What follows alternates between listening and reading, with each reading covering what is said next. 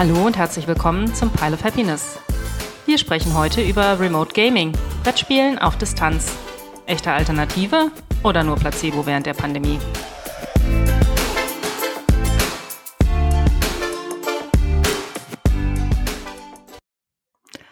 Hallo, hier sind Jen und Tina.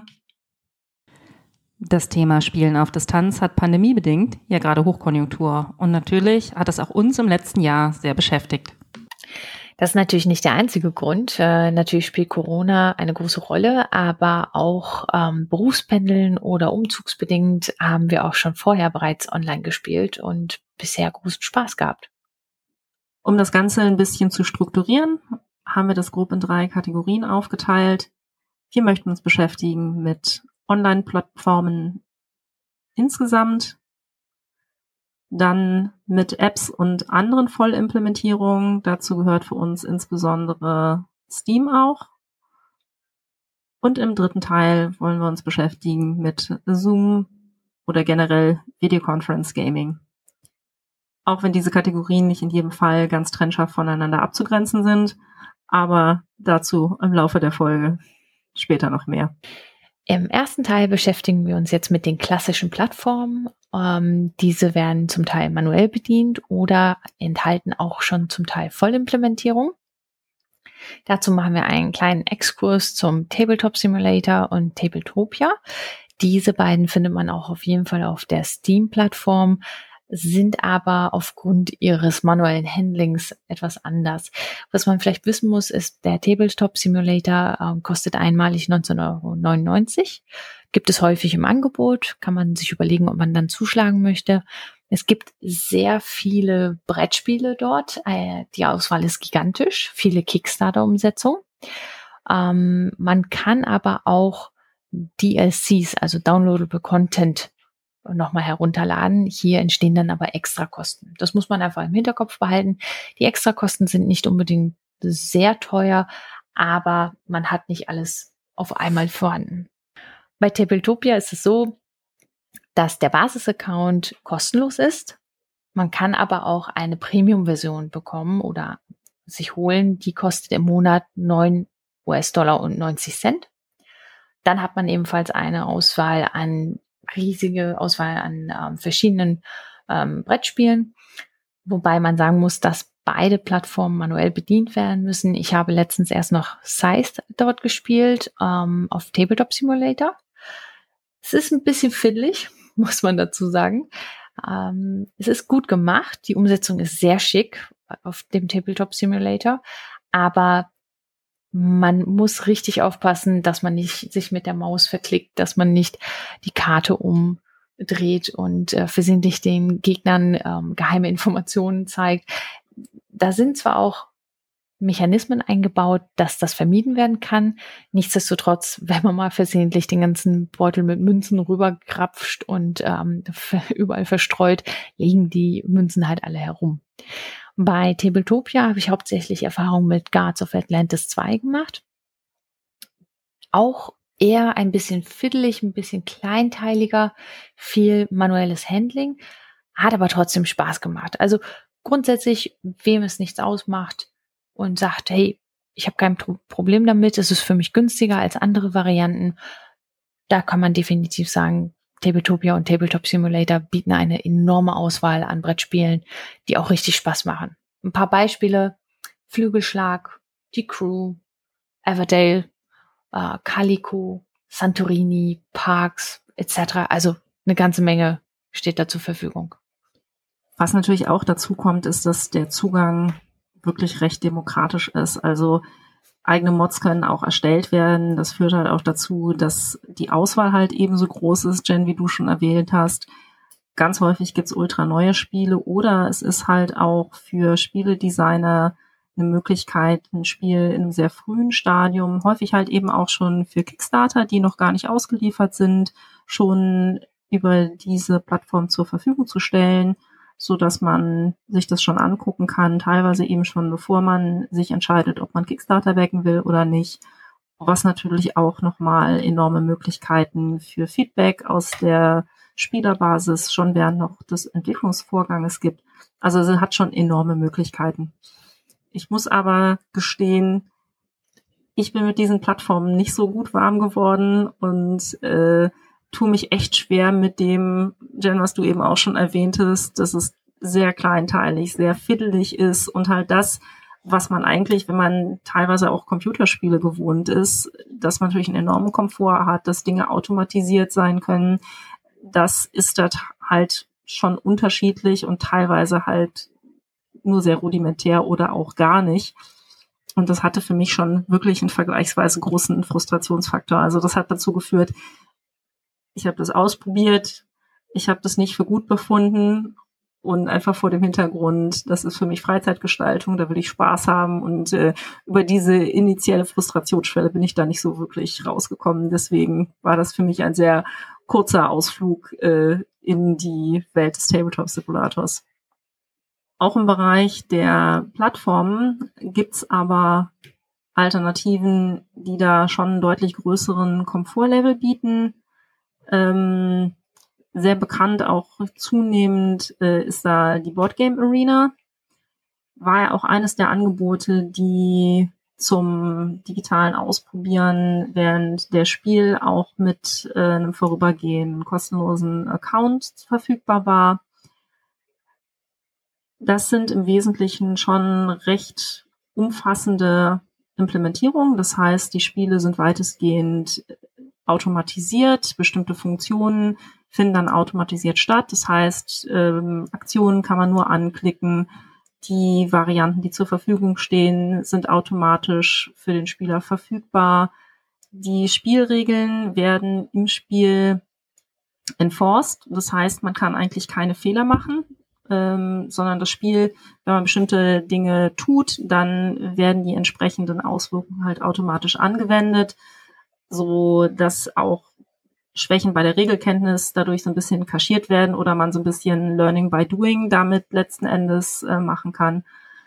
Und auch Boardgame Arena hat jetzt bei weitem kein so ein breites Angebot, wie das jetzt bei Tabletop Simulator oder Tabletopia war, aber es gibt wirklich schon ähm, einige Spiele im Angebot, ähm, zum Beispiel Seven Wonders, äh, Sushi Go Party sind dabei. Ähm, wir haben jetzt mit anderen Freunden zuletzt äh, recht umfangreich Clans of Caledonia gespielt, ähm, was auch ganz interessant war, weil das Clans of Caledonia hat ja als Spiel auf dem Tisch wirklich auch recht schönes Material, ist sehr, sehr niedlich gemacht aber das Material ist sehr klein. Da hat man Spielertableau, wo dann die ganzen verschiedenen Komponenten, da gibt's ja Schafe und Rinder und Käse und Getreidebündel, die sind wirklich klein. Also da muss man schon sehr filigran mit dem Tableau hantieren und in der digitalen Umsetzung spart man sich das alles, weil mit der Maus klickt sich das alles viel bequemer an. Also durchaus äh, vom Handling in der digitalen Version mit Vorteilen versehen. Auch auf Boardgame Arena gibt's eine große Mitspielerbasis. Das erlaubt zum Beispiel entweder Online-Spielen, also wirklich live mit Mitspielern zur gleichen Zeit, was dann tatsächlich letzten Endes wie am Tisch sich spielt. Aber es erlaubt halt auch das Offline-Spielen, dass man halt einstellt, wie viele, wie lang hat man für einen bestimmten Zug Zeit und dann tatsächlich man sich nur für diesen einen Zug äh, einloggen kann. Bei Boardgame Arena gibt's auch, ich sage jetzt mal, Background-Material zu den Spielen hinterlegt. Man kann sich die Anleitungen direkt einblenden lassen, wenn man sich das Spiel ansieht. Und es gibt vereinzelt, das ist so ein bisschen abhängig vom Spiel, so eine Art Tutorial. Das ist aber noch so ein bisschen in den Kinderschuhen, würde ich sagen. Also das sind dann halt teilweise auch Mitschnitte von gespielten Partien die aber jetzt noch nicht so intuitiv sind, dass das äh, jetzt vergleichbar ist mit zum Beispiel Steam-Tutorials. Boardgame Arena hat noch so zwei, drei kleine ähm, Add-ons, was ganz schön ist. Ähm, das hängt so ein bisschen davon ab. Boardgame Arena hat Content, der auch kostenlos zugänglich ist, also ohne dass man schon einen bezahlten Premium-Account hat. Aber ähm, für Premium-Spieler oder wenn man eine Runde hat, wo einer Premium hat, da gibt es zum Beispiel dann die Möglichkeit, auch ähm, Voice Chat zu aktivieren. Das heißt, ähm, dass man direkt eine Tonverbindung hat und sich mit seinen Mitspielern auch unterhalten kann, was halt auch wirklich ein schönes Feature ist, wenn man sich mit Freunden zu einer konkreten Partie verabredet. Eine weitere Plattform, die ich erst vor kurzem entdeckt habe durch eine weitere Freundin, ist die Brettspielwelt. Dort äh, kann man äh, kostenlos beitreten. Es gibt eine schöne Auswahl an Brettspielen, nicht so groß wie jetzt bei anderen Plattformen. Ähm, was ganz spannend ist, es gibt dort neben einer Chat-Funktion, die es auch in vielen anderen Bereichen gibt, auch eine Videofunktion. Und ähm, eine Video-Audio-Funktion, die wir auch gerne in Beschlag genommen haben beim Spielen und äh, dann nebenher auch ganz gerne geschnackt haben. Da war es so bei Brettspielwelt, ähm, ich wurde eingeladen ähm, zu dem entsprechenden Spieletisch. Ähm, wir haben als erstes äh, nochmal gespielt, wenn ich mich richtig erinnere. Und ähm, man hat aber auch die Möglichkeit, dass man, wenn man einen bereitstehenden Spieltisch betritt, sozusagen, wenn jemand gewartet hat, dass man dann eine Partie mit einem Fremden ähm, spielt. Die Umsetzungen sind alle ebenfalls voll implementiert und recht schön animiert, simpel, aber dem Spiel entsprechend. Und wir haben halt mehrere Runden nochmal ganz schön clever und doppelt so clever gespielt, was einfach äh, richtig Spaß gemacht hat. Kosten entstehen meines Wissens nach nicht, das konnte ich nicht finden. Ich fand es ein bisschen am Anfang schwierig, mich zu orientieren, erstmal die Spieletische zu finden. Vor dem Hintergrund, ähm, man kommt auf so eine Homepage, das ist ja die erste Landingpage einer Webseite. Ähm, und dann konnte man halt ähm, zu Spielen gehen, aber auch zu anderen Bereichen. Und das war für mich nicht ganz so klar, dass unter diesen Spielen auch die Spieltische sind. Da habe ich mich ein bisschen verlaufen, muss man dazu sagen. Ähm, aber als es dann einmal klar war, ging es recht schnell. Ähm, die Verbindung Video hat beim ersten Mal nicht so gut geklappt, beim zweiten Mal tipptopp ähm, kann an der Internetleitung gelegen haben oder an anderen Dingen. Aber es hat auf jeden Fall richtig Spaß gemacht. Und ähm, es gibt halt so Spiele dort wie Monster Expedition, ähm, Castles of Tuscany, die Crew. Also richtig schöne Auswahl an ähm, deutschsprachigen ähm, Spielen, die ich auch gerne in Zukunft, glaube ich, nochmal ausprobieren möchte. Eine Plattform, die ich noch nicht so gut kenne, wo ich aber die Brettspiele sehr spannend finde, ist Yukata. Ähm, Yukata ist ebenfalls eine kostenfreie Plattform. Spenden nehmen sie aber an, soweit ich das gesehen hatte. Und was mich da so ein bisschen äh, getriggert hatte, wo ich sagte, ach, die möchte ich ausprobieren. Es gab On the Underground, On the Underground als Beta-Version bereits. Ähm, und das war ein Spiel, wo ich schon lange eigentlich überlegt hatte, ja, kaufe ich mir das, kaufe ich mir das nicht. Ich hatte mich dann ähm, zur Spielmesse digital ähm, dagegen entschieden, vor dem Hintergrund, mit wem spiele ich ähm, aber jetzt online uh, on the Underground fände ich jetzt als Beta, selbst wenn es nur die Beta-Version ist aktuell, fände ich schon recht spannend. Was ich bei Yukata auf den ersten Blick nicht so einfach fand, war wie ich ein Spiel erstelle. Da gab es recht viele Klicks, auch in der Richtung, ähm, wie will ich das Spiel gestalten? Möchte ich das äh, zugbasiert machen in Echtzeit? Ähm, wie lade ich jemanden ein mit Freunden? Das kam für mich noch nicht so hundertprozentig rüber, aber ich habe es auch nicht bis zum Ende durchgeführt, muss man dazu sagen.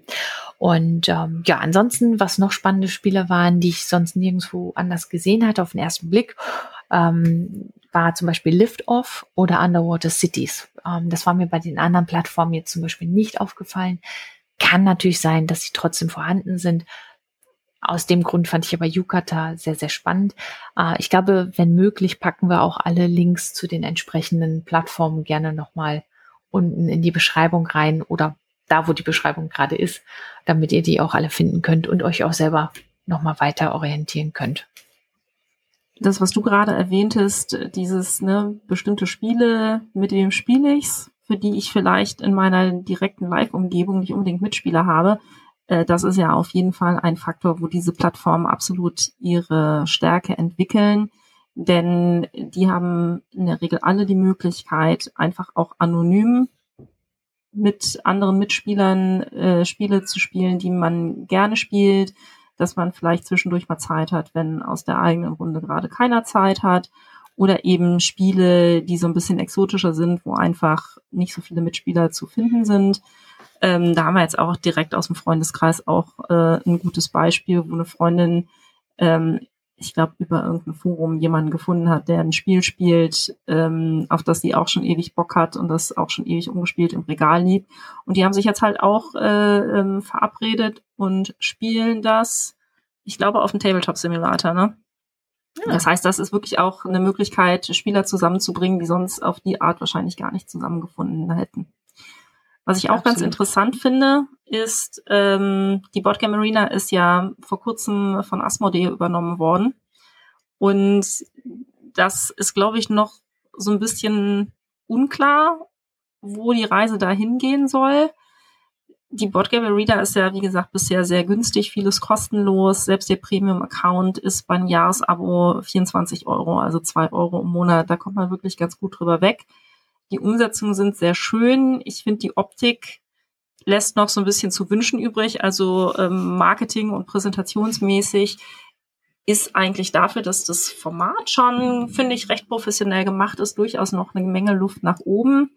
Was ich auch ganz interessant finde, es sind jetzt wirklich ganz äh, kurzfristig, ich glaube sogar diese Woche erst, das ist jetzt äh, im April, zweite Hälfte 2021, gibt's Beta-Versionen von Beyond the Sun und Lost Runes of Arnak. Also beides Spiele, die sehr neu erschienen noch sind, äh, durchaus äh, im Moment Hotness-Qualität haben.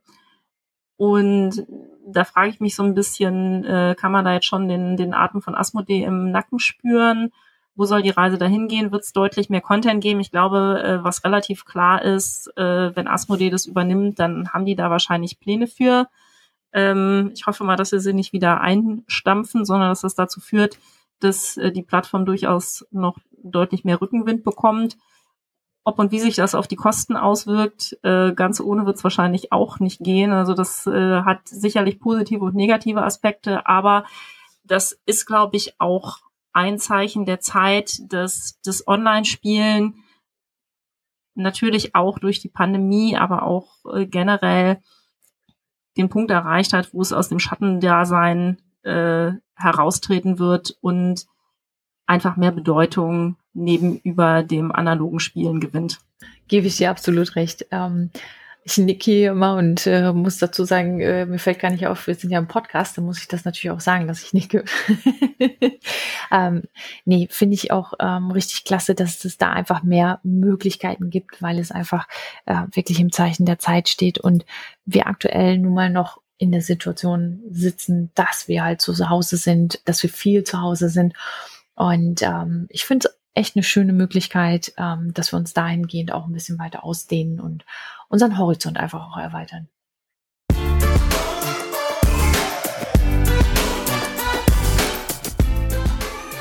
Das war der erste Teil unserer Folge zu Remote Gaming.